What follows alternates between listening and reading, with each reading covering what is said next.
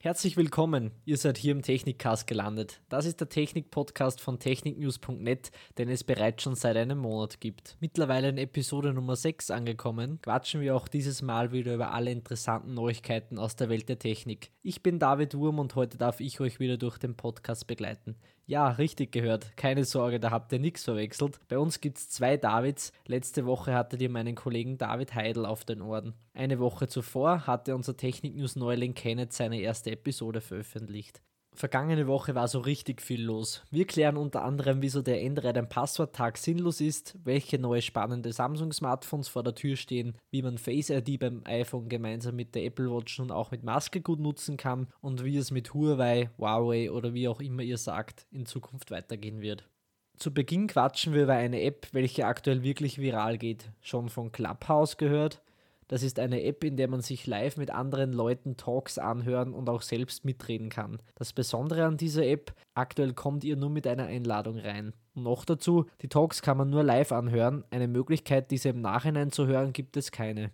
Die Entwickler nutzen also die sogenannte Fear of Missing Out die Angst, etwas zu verpassen, in einer eventfreien Corona-Zeit so richtig aus. Wer will schon einen spannenden, spontanen Talk von einem Promi verpassen, oder? Weiters auch logisch, denn wenn man wo einfach nicht direkt rein kann, übrigens jeder Nutzer kann nur eine geringe Anzahl von weiteren Nutzern einladen und die App außerdem derzeit nur unter iOS verfügbar ist, haben Außenstehende das Gefühl, sie würden etwas verpassen. Dadurch erzeugt man einen größeren Hype, als wie alle Personen direkt reinzulassen. Auch einige Promis und Politiker sind bereits in der App drin. Laut den Entwicklern ist diese Maßnahme aber nur dafür da, um nicht von zigtausenden Nutzern auf einmal überrannt zu werden und die Server mit steigenden Nutzerzahlen skalieren zu können. Wenn man sich mal registriert hat, join mal also rein in so einen Raum. Dort kann man nun passiv als Zuhörer teilnehmen oder die Hand heben, um auch ins Rampenlicht kommen zu dürfen. Oder man erstellt selbst einen Raum und wartet, bis andere Zuhörer erscheinen. Dann kann man sich den ganzen Tag in der App tummeln und auf neue Talkrooms warten. Das Ganze hat aber auch einen Haken, nämlich den Datenschutz. Damit man die App nutzen kann, muss man dieser Vollzugriff auf die Kontaktliste am Smartphone geben. Dies dient laut den Entwicklern aber nur dazu, um neue Freunde einzuladen. Wohin die Daten allerdings wirklich verschwinden und was mit diesen genau geschieht, legt man nicht transparent dar. Außerdem bleibt die Frage, wodurch sich die App finanziert. Es gibt keinen Werbebanner und die App App kann kostenlos genutzt werden. Ob man die App eines Tages mal ein großes Unternehmen wie Facebook und Co. verkauft, hm, das ist unklar. Bleiben wir beim Thema Datenschutz bzw. Sicherheit. Und habt ihr am Ende dein Passworttag am Montag euer Passwort geändert? Nicht? Überhaupt kein Problem.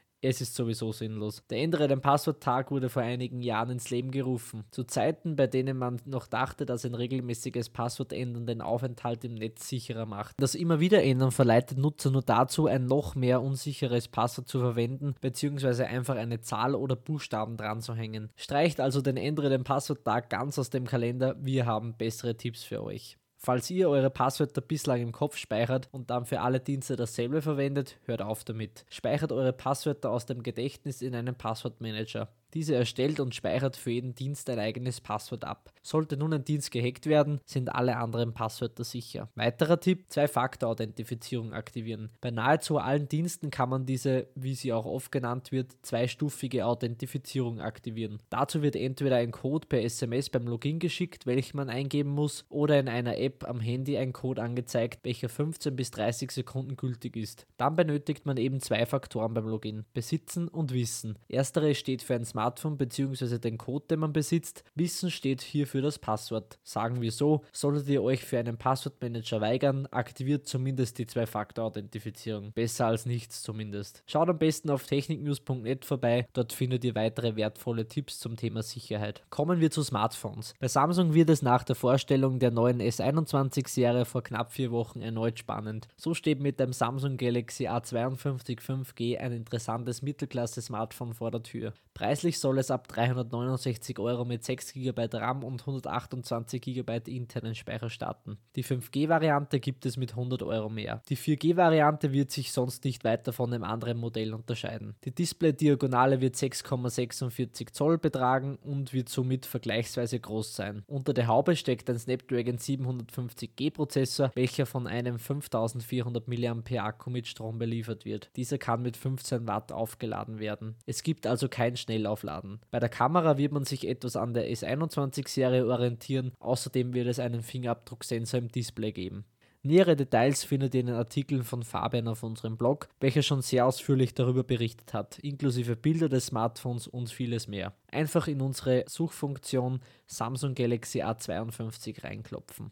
Von Android nun zu iOS. Apple ist sich dem Problem rund um das nicht funktionierende Face ID mit Maske wohl schon länger bewusst. Als ersten Schritt hat man vor einigen Monaten erst ein Update veröffentlicht, wodurch das iPhone die Maske im Gesicht direkt erkennt und sofort nach dem PIN fragt. Bevor musste man immer warten, bis die Erkennung fehlschlug. Nun geht Apple einen Schritt weiter. Mit der kommenden iOS 14.5 Version entsperrt das iPhone automatisch, wenn man seine Apple Watch am Arm trägt. Das ist in etwa vergleichbar mit dem Smart Lock Feature unter Android, welches auch das Smartphone entsperrt, wenn es via Bluetooth mit einem bestimmten Gerät verbunden ist. Um die neue Funktion zum Entsperren nutzen zu können, müssen einige Voraussetzungen erfüllt werden. Es wird in jedem Falle eine Apple Watch, auf der mindestens WatchOS 7.4 läuft, benötigt. Rein theoretisch gesehen sollte das für alle Modelle, die neuer als die Series 3 sind, verfügbar sein. In der Praxis aber fällt die Series 3 weg, da die meisten Nutzer zu wenig Speicherplatz für das Update haben. Als nächstes müsst ihr das Feature in den Einstellungen des iPhones aktivieren. Wichtig ist dabei, dass die Smartwatch mit dem Code geschützt ist und dass die Trageerkennung aktiv ist. Nun wird das iPhone automatisch entsperrt, wenn die Software erkennt, dass ihr eine Maske trägt und sich die Apple Watch in der Nähe befindet. Trägt ihr keine Maske, wird weiterhin das Gesicht gescannt. Die Smartwatch entsperrt das Smartphone dann nicht automatisch. Eine interessante News für Huawei-Nutzer noch am Schluss. Vor einigen Monaten hatte die US-Regierung unter Trump das chinesische Unternehmen auf die Blacklist gesetzt. Diese dürfen somit nicht mehr mit Unternehmen aus den USA handeln. Dadurch müssen wir seitdem auch auf die Google-Dienste auf Huawei-Geräten verzichten. Eine Anfrage von Bloomberg hat in der vergangenen Woche an die neue US-Handelsministerin Gina Raimondo ergeben, dass man auch in Zukunft das Unternehmen nicht von dieser Liste nehmen werde. Da Unternehmen auf dieser Liste, Zitat, ein Risiko für die nationale Sicherheit der USA oder internationale Beziehungen darstellen sollen. Man braucht also nicht damit rechnen, dass es in absehbarer Zeit wieder Google-Dienste bei Huawei-Geräten geben wird. Hiermit sind wir auch schon wieder am Ende unseres Podcasts angelangt. Ach ja, solltet ihr das Kommunikationstool Slack in eurem Unternehmen nutzen und eine E-Mail zur Änderung eures Passworts erhalten haben, die Mail ist wirklich echt. Aufgrund einer Panne wurden nämlich unter Android in der Slack-App bei einigen Nutzern die Passwörter im Klartext am Gerät gespeichert.